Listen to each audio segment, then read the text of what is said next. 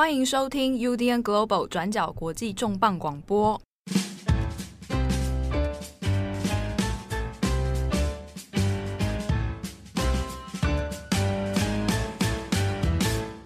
Hello，大家好，欢迎收听本周的转角国际重磅广播，我是郑红，我是编辑七号。哎，在从五月开始，就台湾这边的疫情开始变得比较严重了。过去的哎，其实也快要半个半个月了吧？哈，半个月以来的疫情啊，就是其实让大家就是有点人心惶惶。那其中特别是在呃，在五月中旬，在台北的万华区爆发的一波就是群聚感染，那也引发了很多讨论呐，就包括说像是之前的就是阿公店，然后或者是说就是台呃。台湾就是各地的那种所谓的的吃茶，哎，那是吃茶算吃茶店吗？茶茶艺馆，茶艺馆，哦，对，茶茶艺馆，对，就是其实你笑什么？不是啊，说你居然说吃茶店，也不过吃茶店，一定程度上好像也也通啊，一时之间有点转不过来啊，然后。这其实引发很多讨论啊，就包括说像是哎这些所谓的情欲产业，或者是说这些人与人的连接的产业，那到底是应该要在这种疫情特殊期间要怎么管制？然后或者是说，就是我们其实过去一年在世界各地所提到的所谓就是风俗业的自述，就是是不是有效的？或者是说，在这个在这种怎么讲，在这种非常时期。天灾人祸状态之下，就是那但是大家如何就是要管，就是要如何面对，就是这种所谓的这叫算什么商业情情商业情欲嘛？商商业的情欲流流动，对，这到底应该要怎么做？那像是就是之前疫情爆发的时候啊，其实我们的呃呃前副总统就是陈建仁，他其实也有讲说，就是哎，其实去年的时候啊，日本的第一波或者是后续几波的疫情爆发。其实都来自于日本的呃风俗业，也就是可能是一些陪酒啦，或者是说一些呃相关性产业等等等。然后台湾就是在这段时间好像没有学到就是日本的教训，所以在这次的就是防疫期间呢，才会就是在同样地方跌谷。那可是哎，这些事情其实在过去一整年，日本其实各种舆论啊，其实正反方的辩论都其实。一直在持续，那就包括是说，哎，在这个整个防疫政策里面，我们呃这些所谓的呃性产业是不是被呃社会政策所排除？那或者是说呢，在这种疫情无限期延伸的状况之下，那到底对于就是从业人员，以及是说就是在防疫的配合度上面，又有怎样的实际上的问题？那我们既然已经第一步跌谷，那后续可能会遭遇的事情，我们也用这一集的重磅广播来做一个。比较呃连接性的讨论，嘿，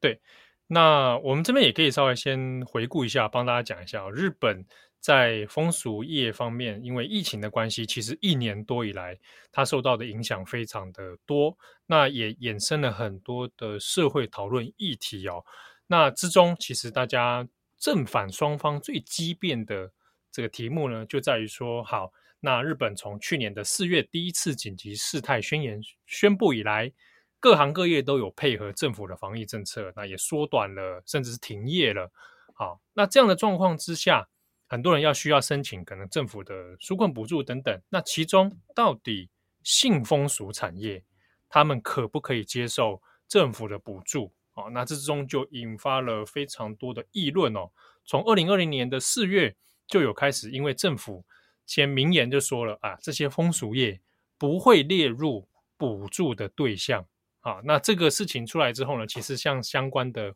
包含酒店呐、包含像柏青哥啊，好，那还有包含其他的色情性产业这方面，其实有很多业者也有出来透过媒体，呃呃，有一点就是伸张他们的冤情啊，觉得说，哎，我们自己也是配合的政府的政策了，可是最后政府还是把我们排除在外。那这样的恶性循环之下，是不是我们被遭遇了公权力的职业歧视啊？是不是遭遇了这种差别待遇？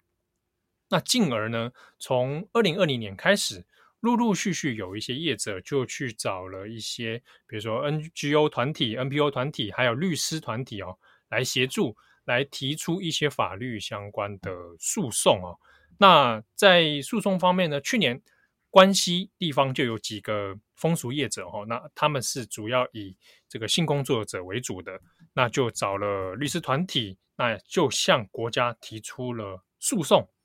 那这个诉讼的原告的内容是说呢，认为政府的纾困补助方案把性风俗产业排除，这是违宪的。那它违宪的地方在于，它违反日本宪法所说的“法律之前人人平等”。好，那这样的诉讼提出之后，诶，其实拖了将近一年哦，到今年二零二一年的四月十六日，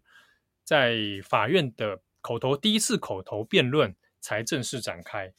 那这一个辩论里面呢，其实后续就引发了非常多舆论的延上哦。主要在于说，呃，原告提出告诉之后呢，被告的政府方面，他们所提出的理由陈述是说，呃，有关于大家说要补助性风俗产业这一点哦，诶，就政府的立场、法律的立场来说。所谓的性风俗业者从事性交易，在本质上就是一个不健康、不健全的事情，所以将它排除在纾困补助金的对象之外是相当合理的。那这一个陈述呢，在透过媒体的曝光之后，其实就引起很多社会舆论的不满，主要在于政府所讲那句话叫做“本质上是不健康的”。哦，那等于是说，啊、呃，因为你是属于这一种呃违反善良道德风俗，所以我没有办法对你进行补助。那政府方面在法院的陈词上面呢，他是还有提出其他的这个补充的理由啦，啊，包括说，因为这是纳税人的钱呐、啊，纳税人的给政府的钱，那政府用公款来进行补助，但是因为你们是违反社会善良道德风俗，所以。一般的国民应该是没有办法，很难接受政府给你们补助的啊，这是理由之一。理由之二是说，过去其实日本遇到一些天灾、地震啊、水灾、风灾等等，也没有潜力说有补助给风俗业。因此，在这一次这个 Corona 啊，这个 COVID-19 的疫情之下，也没有必要来做这样的补助。那至于原告说的，你说有违反这个宪法的法律之前人人平等，那政府的立场是说，这个不叫做差别待遇，这个叫做合理的区分啊，因此没有违宪的问题。好，那这一个正反的交叉呢，其实在现阶段法律上面也还没有完全的定验呢，哈，它只是法庭上面的第一次的口头辩论。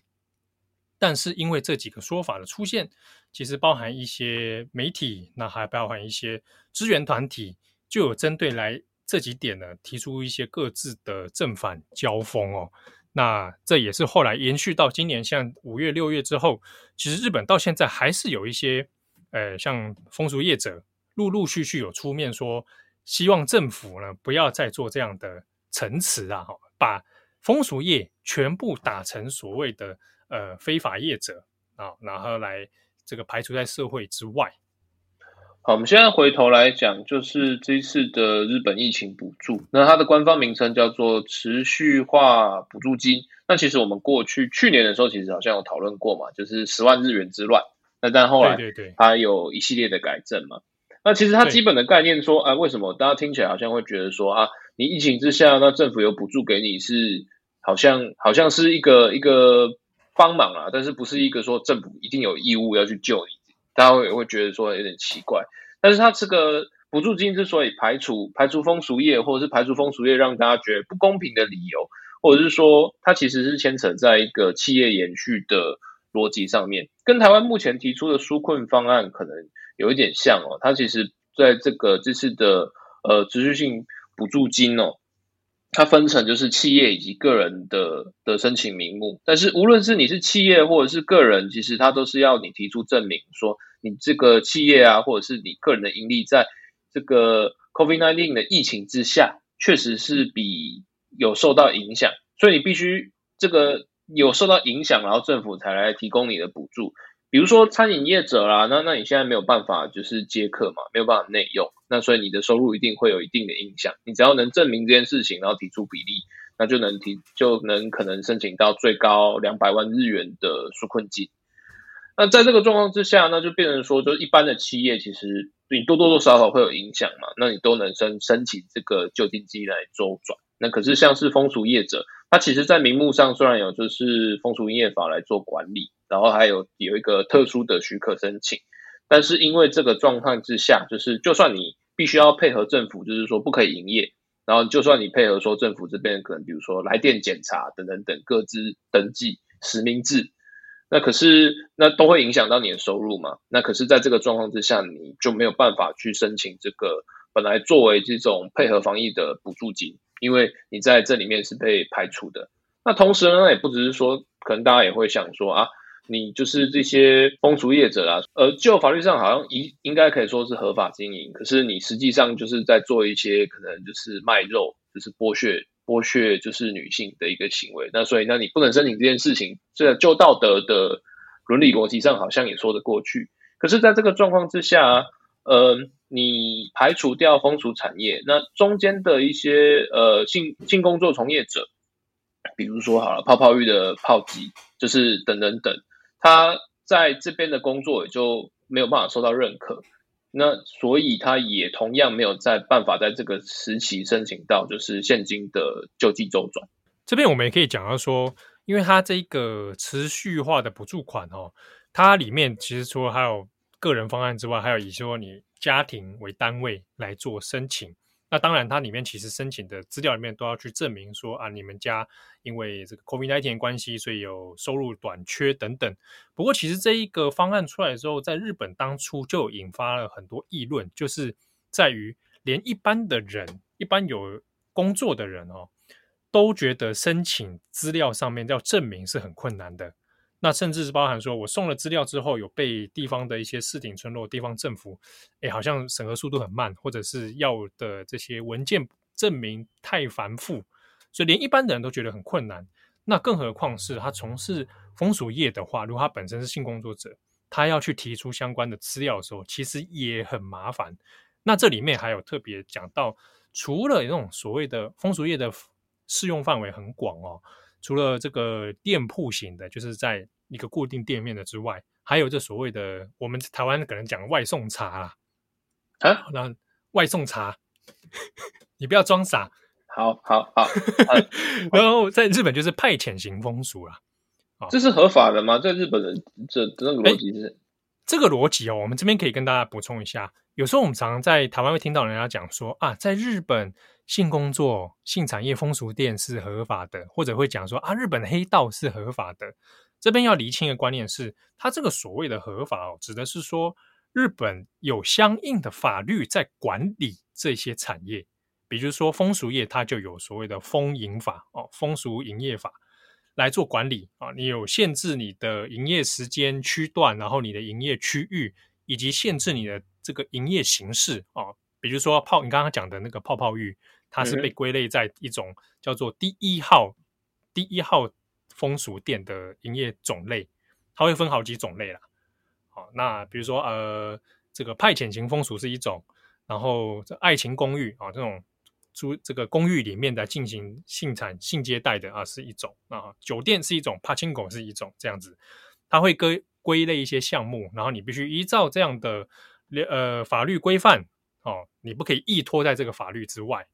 那然后去申请向警察署去申请一个风俗营业许可啊，所以严格上来说，它虽然看起来是合法的，但其实应该讲它是有被法律规范的哦，那跟。跟我们外面所欧美可能讲的所谓的红灯合法红灯区或者公仓体制是不一样的哦。哦，那这个呃同样的概念也用在这个黑道上面，暴力团哦，它是有一个法律来规范这些暴力团，把他们归类在特定的法律来做指明啊、哦，但并不表表示说你成立黑道等于合法。好，那这个是日本在处理风俗业上的确本来就有一个模糊地带啦。啊，所以也是在为什么这一次，呃，这一年来针对到底该不该纾困补助作为一个合法的对象来讲，那才会有引发了很多在法律上面、法条上面的争议。比如说原告方面就会说，哎，你你把你用制度把风俗业者排除，可是风俗业者还是依据了国家的风营法在经营啊，他们也有纳税啊，那为什么到了纾困的时候，你又把他们排除？好，他们打的这个法律条目就在这边。好，我们现在其实回头来讲，就是日本的风俗业，其实呃，它虽然说是风俗业，但它其实跟刚刚七号讲的一样，它有分很多不同的营业项目，比如说是派遣的风俗，然后或者是说呃店铺型的，然后或者是就是泡泡浴等等等，它其实项目的规范其实相对比较多。那呃，各种行业或者是说，就是各个从业者，他可以呃盈利，或者是他的那个资金的的那个资金流的规模，其实也都不太一样。那有的当然就是可以，可能比如说可能呃银银座酒店，它可能可以很高很高档，就是它可以就是一一个晚上可以好几百万日币等等等。那可是有的可能就是一天可能不到一万日币，或者是更惨的状况都有。那在从业人员里面，当然有很多的细分，那不一定是说我们我们某一种程度上都会想象说，好像是一种什么呃呃逼良为娼，然后或者是说就是呃一定是很生活到很穷苦，或者是一定很怎样的人才会去从事这种性工作产业。但就实际情况而言，这种这种刻板印象其实不一定是能能能囊括所有的就是呃从事理由啦。那像在去年的呃去年的五月份吧，就是日本其实也发生了一起就是呃演艺搞笑艺人谐星就是冈村龙冈村龙史事件啊。那冈村龙史呢，他就是去年这个事情，他就在他的广播节目上啊，就开玩笑的跟大家说啊，这个疫情现在很严重啊，那也请大家呢多忍一忍，忍过去之后呢。这个风俗业哦，就会开始出现很多的美女来投入这个产业。他这个玩笑背后意思是说，因为疫情严重影响大家的经济跟生活，那到时候解封了，一定有很多这个年轻女孩子因为受这个经济的影响，所以只好去投入风俗业。那这个时候你解封之后，你再去玩风俗，那你就会觉得很赞，这样啊。结果这句话出来之后，马上就延上，被大家干掉半天了。冈村的状的原文或者是他的原话，其实更为轻浮啊，意思就是说啊，你现在就是大家防疫期间，大家可以先存钱，然后等到三个月，那时候是说三个月嘛，疫情解封之后，大家可以玩个痛快，CP 值超高。那所以他后来就是被各方就是干爆啊，就是觉得说你讲这个什么鬼话。那一方面是不合时宜啦，二方面是就是好像把就是工作者当成就是可。一个很随、很、很、很可以大拍卖的一个商品，这样。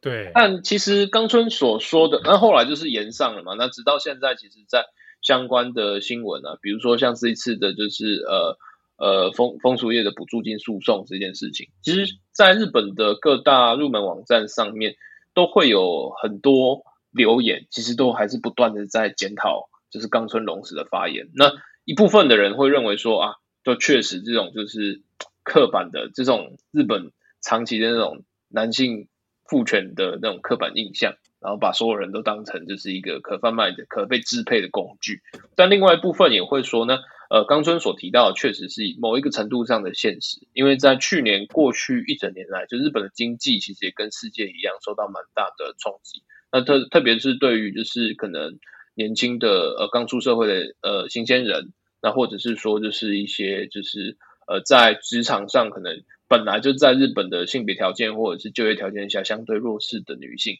确实有很多的人为了生存或者是为了维持呃以前的生活水准，而转而铤而走险，或者是走入这种这呃地下的风俗业。那我们这边其实提到讲说，就是所谓铤而走险或者是怎样，其实呃，它针对并不是说风俗，就是日本的风俗业就是非常的危，应该也是啦，就是。但它针对的是说，在去年一年呢、其实呃，日本的疫情有相对比较严重。那在这个状况之下，就是你各个性产业的从业人员，其实就是第一线，有可能接触到就是确诊者，甚至是被感染，甚至成为自己都会可能成为超级传播者的一个很巨大的生命跟这公共卫生的风险。那可是呃，在呃。应该是五月份吧。其实像呃文艺春秋，它其实有做了一系列的证词专访，就是在讲说呢，在这一年来，就是呢风俗业的基本前线现况大概又是怎么样？那其中我们自己读到一个蛮有趣的故事啊，其实就是在讲说，就是在过去一年因为疫情的关系而下海的，就是呃泡泡机女、泡泡浴女郎，然后她自己在讲说，就是过去一年在他们自己在前线工作所遇到的状况。我们这边也来跟大家分享一下这个故事哈，这个这个幽香小姐，讲到这，幽香好像你 不是，就她化名啊，化名化名叫幽幽幽香小姐。那幽香小姐她今年二十五岁了，然后就是我我自己觉得就是文春她的叙述也有点靠腰，她就是说就是在各方面看起来都是一个普通女性，就是各种中等。我不知道他想要表达什么，但是我觉得 这就是文春 online 他们惯用的笔法。对对对对，就是看起来他就是意思就是一个普通的普通的女的年轻女性。那在疫情之前，其实呃，幽香小姐她其实是从事日本的那个呃婚纱业，就是在做就是新呃新人结婚的一些各种婚纱啦，或者是婚礼筹划的工作。那其实虽然呃虽然说已经出社会大概四五年，但基本收入其实还不错，每月的平均薪资大概可以到三十万日元左右，换算成台币大概是七万六千元整。那可是他中因，听起来很高啦，大概也是我的，应该也是我又多蛮多的。可是他呃日本的工作，他那个他生活水平比较高嘛，就是各种支出，然后甚至说我们常提到就是他的。呃，月薪常常都是税前，然后扣完税之后，大概也会去掉大概四分之一左右。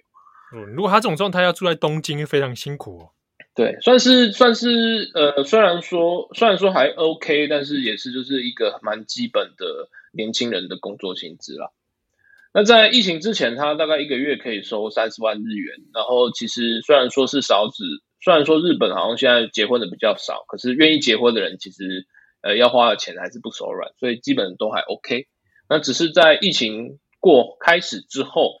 那特别是在第一次的呃紧急事态宣言到第二次之间，整个就是日本的服务业受到了蛮大的冲击，因为大家其实不是从来没有遇过这种疫情的紧急事态，而且是全国性的哦。那这也是跟之前各种天灾，比如说阪神大地震啊、呃东日本大地震啊，这个不太一样的地方，它是全国性的，就无一幸免。这个状况之下，其实就很多。一开始就大家以为可能只要两个礼拜，然后或者是甚至说一个月，那没想到就是不断的延长。那许多新鲜人就是跟台湾一样，就是呢，我一开始延期，那后，来只好被迫取消。那甚同时就是新的业务，本来应该要在春季来的、夏季、秋季来的业务，全部都都跑掉了，就没有人敢在这个时候结婚，没有办法群聚，没有办法办婚礼，那自然也不会有婚纱服务业。所以他的薪水的待遇就是一开始包括就是说你减班，你上班时数变少，然后后来就是开始减薪，最后状况变成说在第二次呃紧急事态宣言的时候，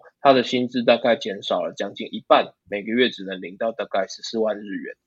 那这个状况其实十四万日元就这换算起来，好像跟台湾的新鲜人基本薪资好像差不多。可是你还有房租，而且就是这个呃日本的出社会的基本薪资大概一个月大概是二十五万到三十万之间吧。所以就是这个状况其实已经是让一般一般年轻男女在都会区很难独自生存下去的一个薪资。所以呃。这个幽香小姐才决定说啊，那我就辞职。可是辞职之后，她一开始其实也是做了一些一系列的派遣工作。那派遣工作在这段疫情时间，其实也是变得很不稳定。因为虽然人力的需求的那种增长幅度、增销幅度变得非常剧烈，可能有的时候会有会有工作，可是没有工作，或者是被派到就是不适任工作的机会大的非常多。而且同时，大概。在去年紧急事态宣言之的之后吧，第一次之后，刚好也是日本的毕业季，就是新鲜人也到社会来，那许多人就是可能本来是内定，然后被被无限期停滞，然后等等等，所以整个就业市场变得非常的，就是前所未有的极端寒冬了。那在这段时间，他的呃的的主动薪资其实也变成说大概也大概二十万日元上下，那最后没有办法，他就是觉得说那。呃，在这个状况之下，可能还是选择就是那，就是来试试看来做风俗业，所以他选择的是泡泡浴，算是比较入门的一个性工作产业。虽然说呃派遣啊，他的工作状况会他的收入其实相比就是在疫情中的婚纱业还是比较高的。可是对于就是这种疫情之下要从事派遣工作，对于年轻人来讲，其实有很大的心理压力，因为派遣工作在疫情之中，它的机会变得非常的不稳定，就是就是可能本来就是一个月可能做十天好了，那现在状况变成更剧烈，到底有没有工作不稳定这件事情，其实。对于离乡背井的人来讲，就是它会让你的资金出现一个断流，特别是他的存款啊什么也会越来越低，所以不稳定这件事情对他造成很大的心理压力，这也是他最后选择去转而做风俗业的其中一个原因。呃，七号什么是泡泡浴？你要不要跟大家解释一下？哦，这个哦，泡泡浴啊，这边先跟大家说一下，我我并没有实际的参与这样的活动啊。哦，那 没有，就知知识性的解释一下就好。对 对，对对，他就是说，因为他这个算是蛮常见，因为他在日本的风营法里面被归类。我刚刚前面讲，他是被归类到第一号风俗业的特种营业行项目里面哦。那他会呢，通常是以在一间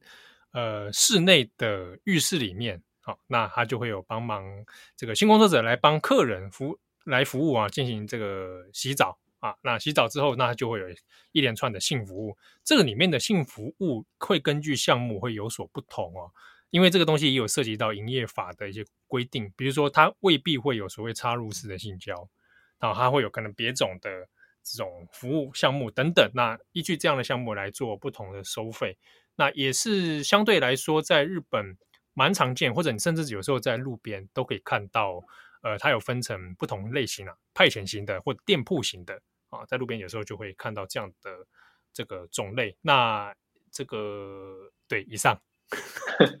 幽香小姐是没有说就是她目前的状况了，但是她今年二十五岁，那算是初出道，那也没有说她在是在东京还是大阪哪一个都会区。那所以他只有提出说他基本所收到的一个薪资待遇，以他这种这种疫情中的新人，他现在跟就是店家谈到的合约其实是五五抽成，就是。呃，是比如说好了，今天去消费的客人，他付费是三万元，那其中的一半是归店家所有，另外一半则是就是呃，就是炮击本人的收益。那其中在另外从炮击本人收里面来再抽十五趴来做一个场地的相关杂费支出，比如说像是水费啦、浴巾啊，或者是那些沐浴乳之类的东东。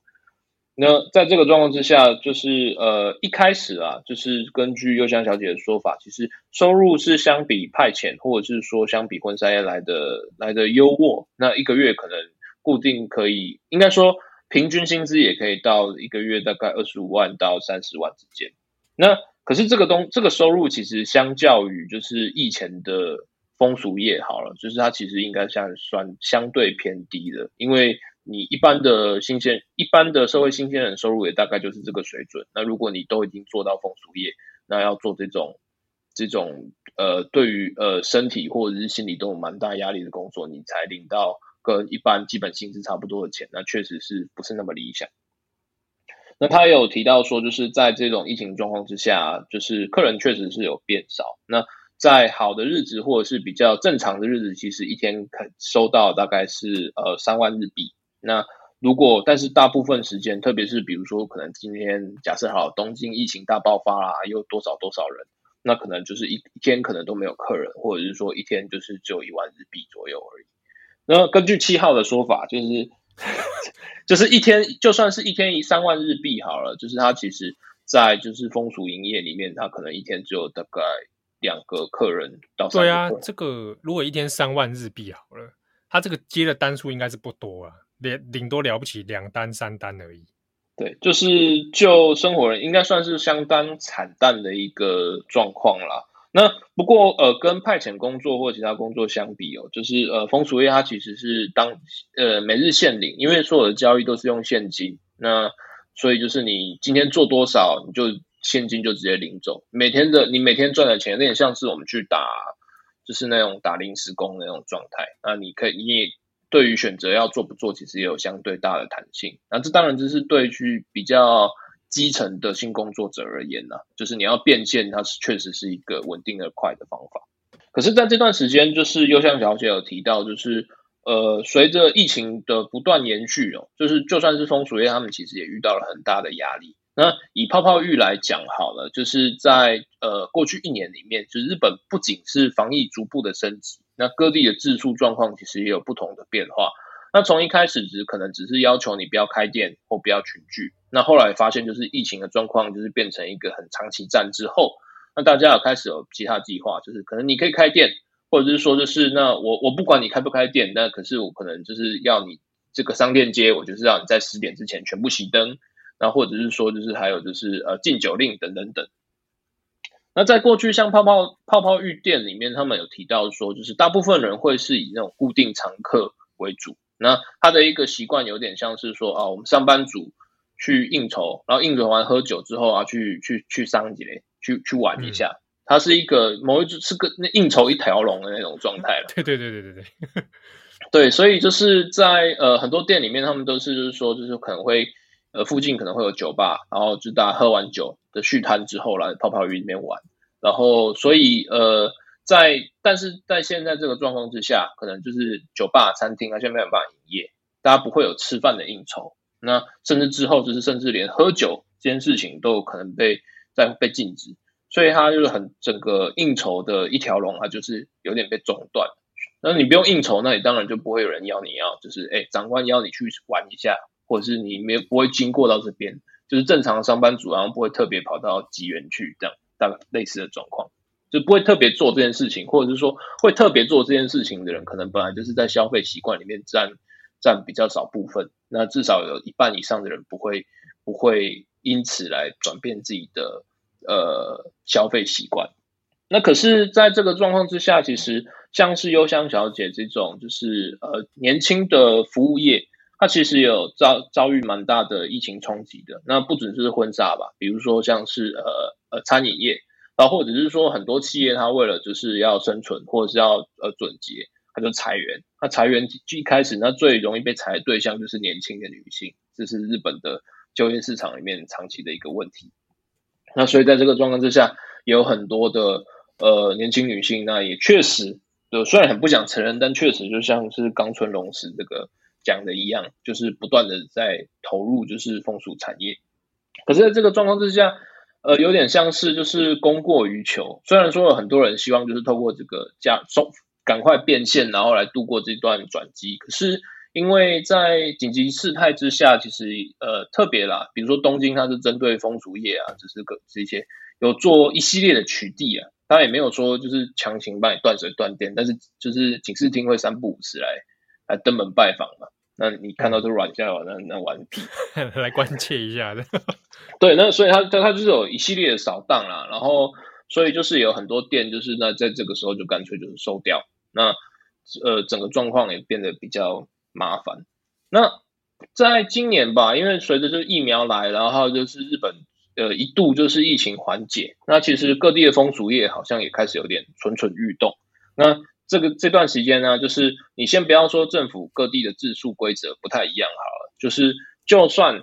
当地政府允许你来开业，那你要如何去说服说你的消费者啊来我这边不会得到呃不会得到 COVID-19？那所以就是包括他们也会跟我们一般的餐厅啊一样，就是开始会有哎，你进门前要做量体温，然后你要实名制，然后你要就是手部消毒。然后你在玩的时候，就是呃，小姐可能还是会还会用酒精帮你先擦身体，然后擦可能会接触的地方，然后再来再来再来 play 这样。但这个状况里面，就是根据幽香小姐的说法，其实也会衍生出一些很超现实的问题。比如说，好了，就是呃，我们现在消毒不是要用七十五 percent 的七十五帕的酒精嘛，高浓度的酒精来做消毒。那你在泡泡浴的时候，你会接触的可能就是男性顾客的下体。那就是要用就是高高纯度酒精来去弄，那有的顾客会觉得很痛，那所以后来就是顾店小哥就是用了就新稀释的酒精，然后所以就是顾客就说啊没有什么感觉，但小姐也会觉得说正常来讲就是你应该要觉得会会凉到说起来或者是怪怪，那你没有没有什么反应还觉得说啊跟平常一样，那是不是表示这个酒精它的浓度不够？那如果浓度不够的话，那却是不是在这整个呃，性交易的过程之中，双方都有可能会有感染的风险。对，这衍生问题蛮多的，而且像你刚才讲还，不要不要不要觉得说好像用酒精去喷喷下面这件事情 很很莫名其妙，但是它现实上它确实就是那喷了，然后擦了，然后完了，然后大家觉得跟正常一样，但这跟正常一样这件事情到底是不是到底是不是 OK 的？安全对，到底是不是安全的？对对啊，而且你刚刚讲还有讲到说，中间有一些店铺会变成要你实名制，这是让很多顾客会可能做。可能退步或退却的原因素，或者是甚至是假的资料的可能性。因为你说顾客，我说我实名制去玩这个，然后不是曝光了？对，而且它中间其实也有牵扯到很多，就是整个呃产业生态也会受到一定影响。比如说像是呃我们刚刚讲，很多人是应酬之后夜间呢、啊，就是喝完酒之后才去玩的。那可是你你喝酒之后，你会全身发热。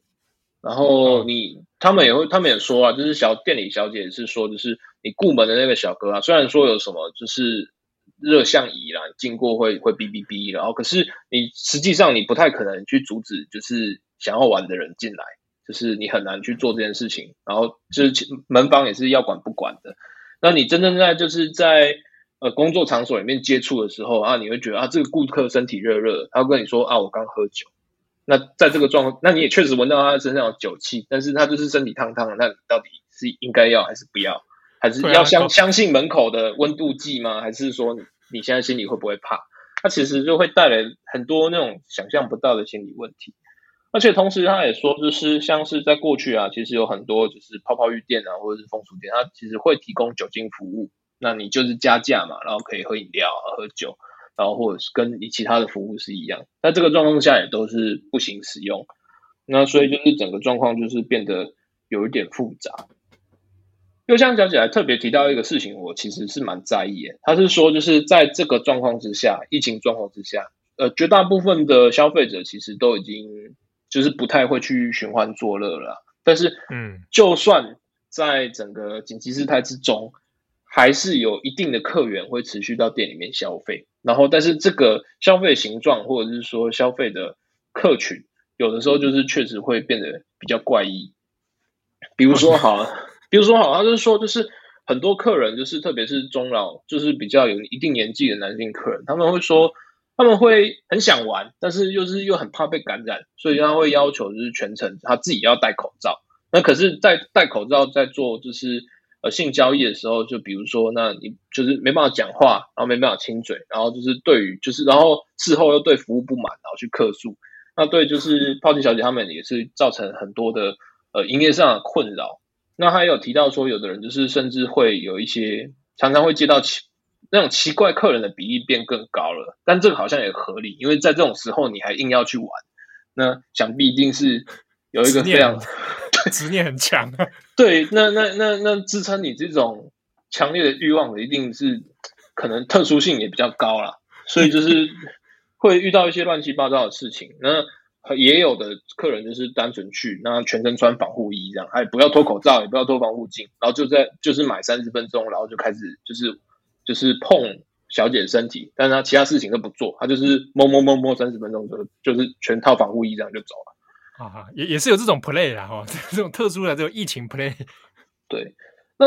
这些状况其实算是就是整个产业里面的常态。那可以知道事实是说，就是呃，就算政府不断的用各种手段来弄，就是要营业的还是会继续营业，要循环的还是会继续循环。但是中间的防疫政策，就实质上而言，其实很难做到，因为无论是酒，还是说性行为，还是说就是中间的一些管制，它其实根本都很难去做一个。有效的防疫控管，它变成一个很麻烦的地方。但是你叫这些店不开，那或者是说，那这对这段时间要怎么样营业？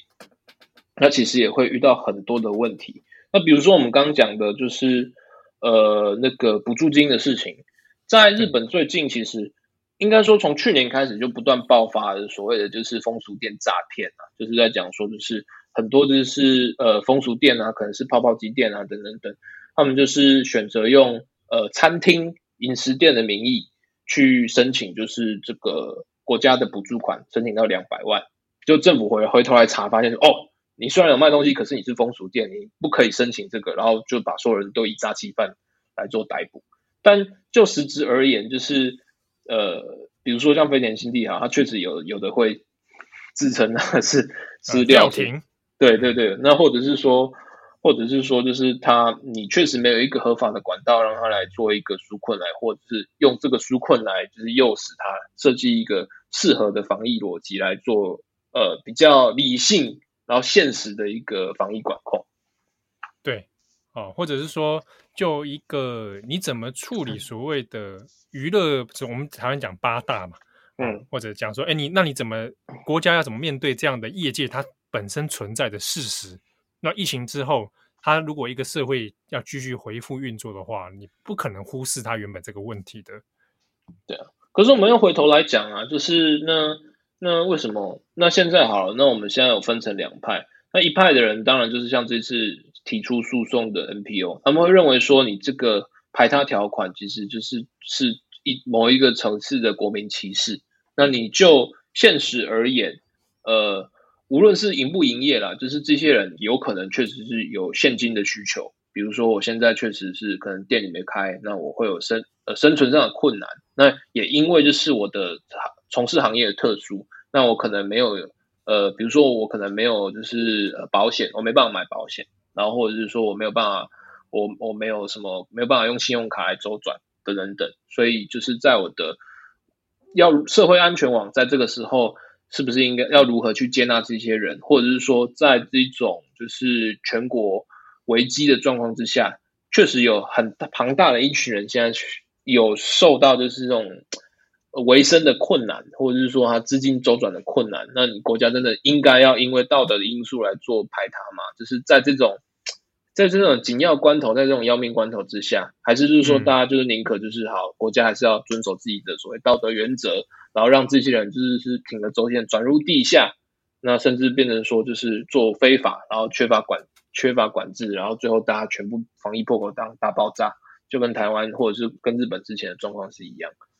对，我们这边就来讲一下哦，在这一系列争议当中，分为不同的跟正反双方。好，那。这一次像诉讼里面，这个出力出人出力最多的 NPO 组织，那他们的想法又是什么？那这个 NPO 组织其实蛮有趣的，它叫做 Who Tell Us，呃，直接翻译的话是叫做风阳台，啊，风是风俗业的风，然后阳台就是露天阳台这个概念。好，那它这边风的意思在日文当中，它指的就是风俗业，有点像是说，哎，我给风俗业的一个阳台哈，大家有一个。可以共同支援彼此支援的一个一个空间，一个管道。那这一个 NPO 组织的创办人叫板爪真吾。好，那组这个组织呢，它其实长年以来是有在提供一些呃律师，然后社工，然后心理咨商师，专门提供给风俗业者啊，你可以来做二十四小时的咨商啊。比如说你有你有些像你在。呃，工作上面，在生活上面遇到各种困难的话，那都有相关的法律或者心理咨商来提供你协助。那像这一次的诉讼里面，他们这个团体呢，也提供了非常多的呃律师资源哦，那去打官司，那甚至是说我去支援这样的性工作者。那他们的理念是有提到说，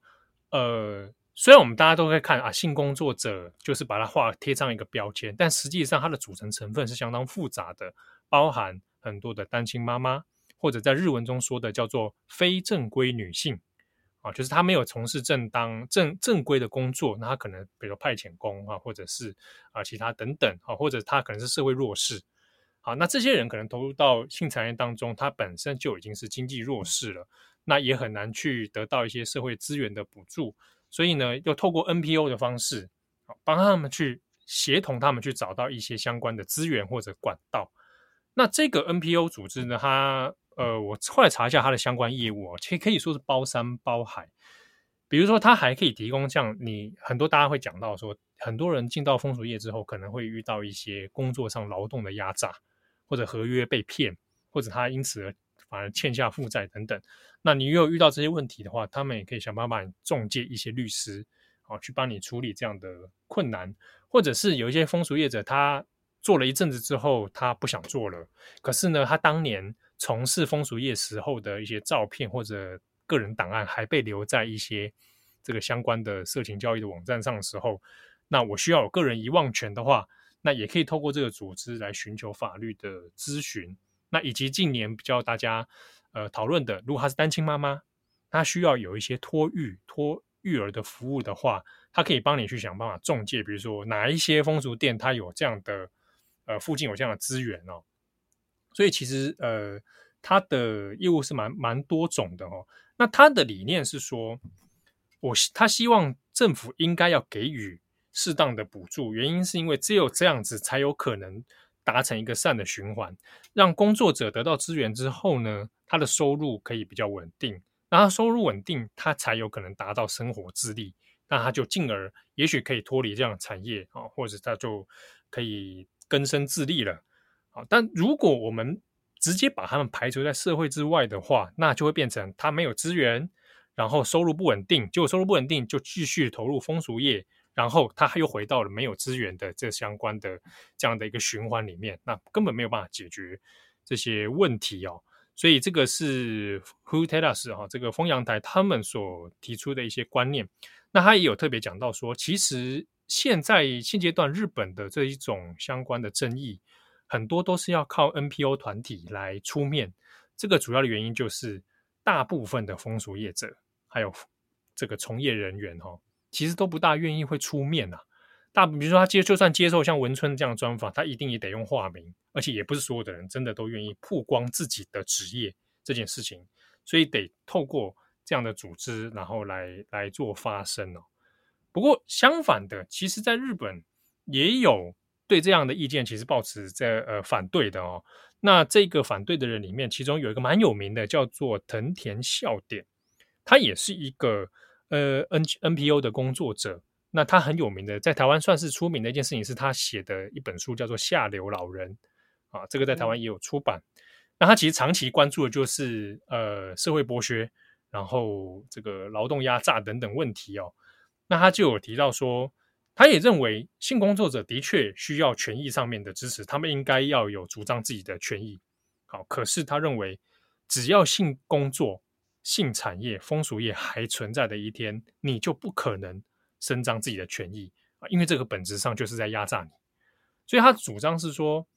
呃，国家如果用纳税人的钱，然后用个公款来补助你们的话，这个是没有用的啊。他也反对这样做做这样的事情，而是应该是。让性工作者能够自力更生，他们去从事一正规的行业之后，那我们再来谈纾困的问题。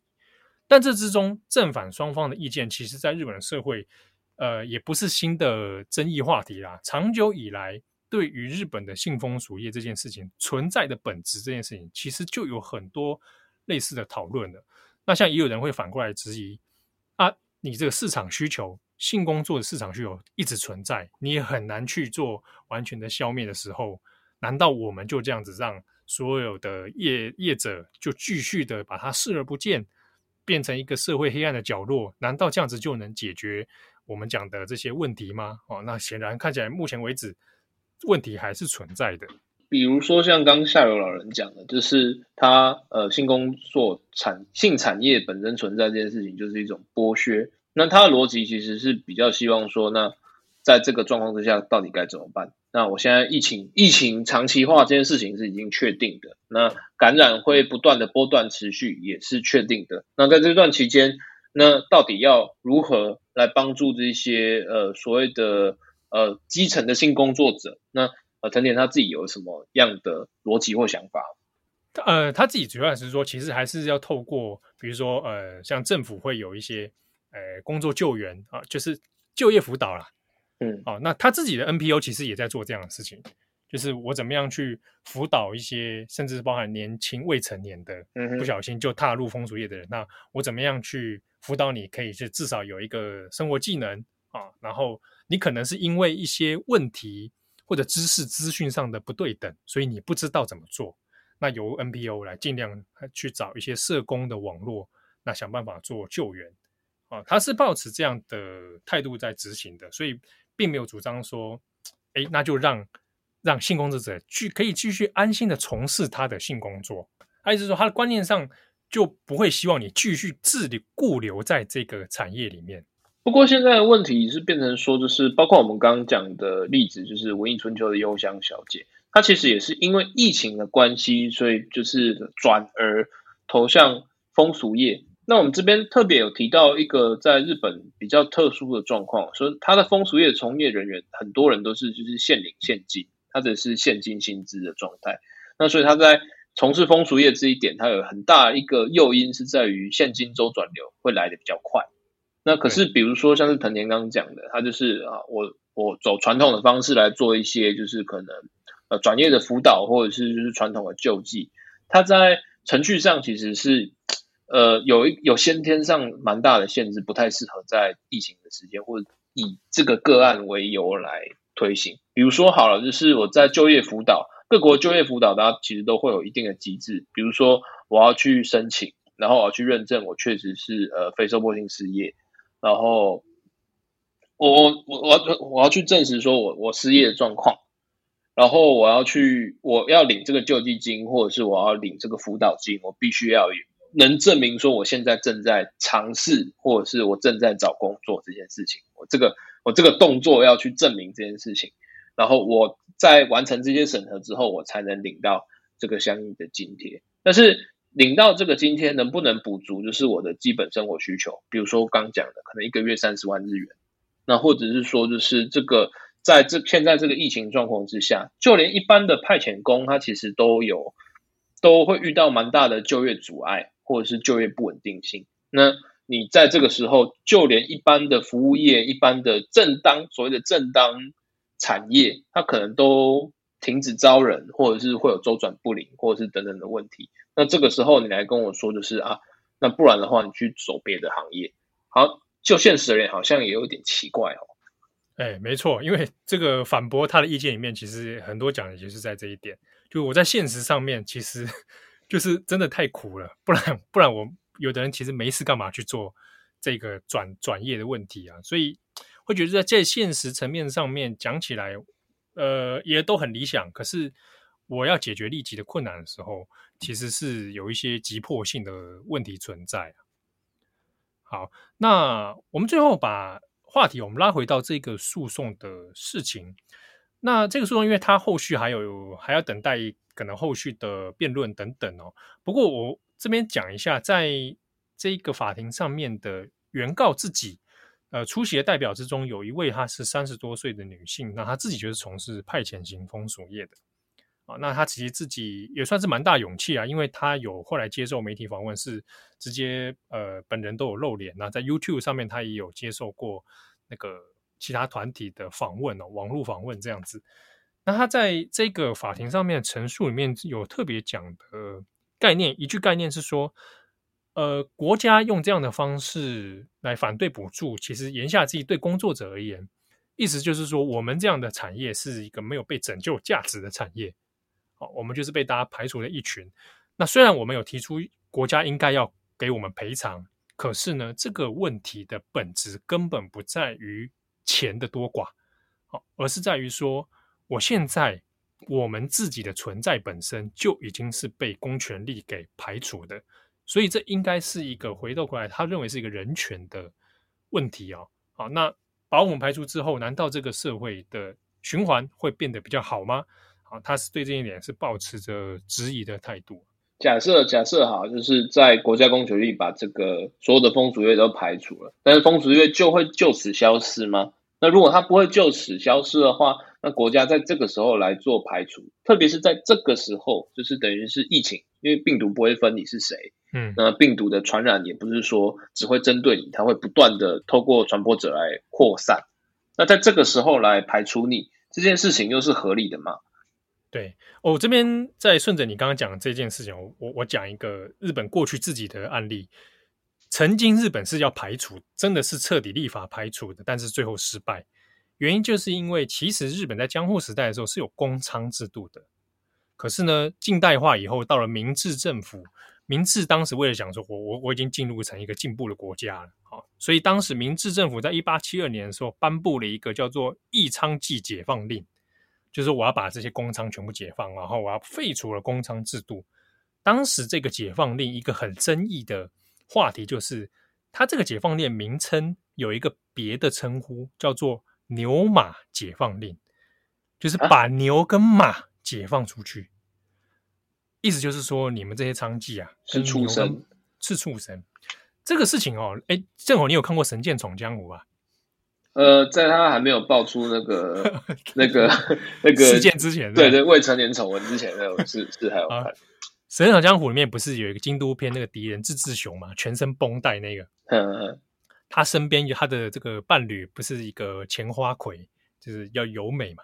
嗯嗯嗯啊。由美在故事里面就有特别讲过这个事情，因为他当初就是在这个解放令下被解放的牛马畜生，他就有说明明他那在故事里面就有抱怨说，明治政府是把我们当畜生在看。好，那这个记忆点也太琐碎了，啊、真的、啊，我完全完全不记得他要讲这个话 啊，这这个地点很冲击以前的我啦。好，那总之呢，明治政府当时废止公仓之后，就马上就发现成效非常的不好，因为。娼妓的需求、性工作的需求仍然在市面上存在，而且反而变成私娼的流窜，然后无法管理。所以呢，在一九零零年之后，这个日本它明治政府又在推出了这个娼妓取缔规则。好，听起来叫做取缔娼妓啊，但是它其实是默许一定程度上的营业，跟现在的状况很像。啊，你只要在符合某种规定下面营业的话，那就 OK。啊，但你不可以，啊比如说他取缔说你不可以是十八岁以下的人来从事这个行业。好，那我也规定你只能在特定的区域来做风俗业。啊，这个是当时明治政府的做法。然后一直到战后，后来当然相关的营这个法规有做一些变化，就比如说后来的这个卖春防止法，或者是包含后来现在所讲的风淫法等等，其实在一定程度上都在告诉，就是在执法上面承认。我要彻底的禁绝这个行业是不大可能的。那我怎么用一个其他的方式来做管理？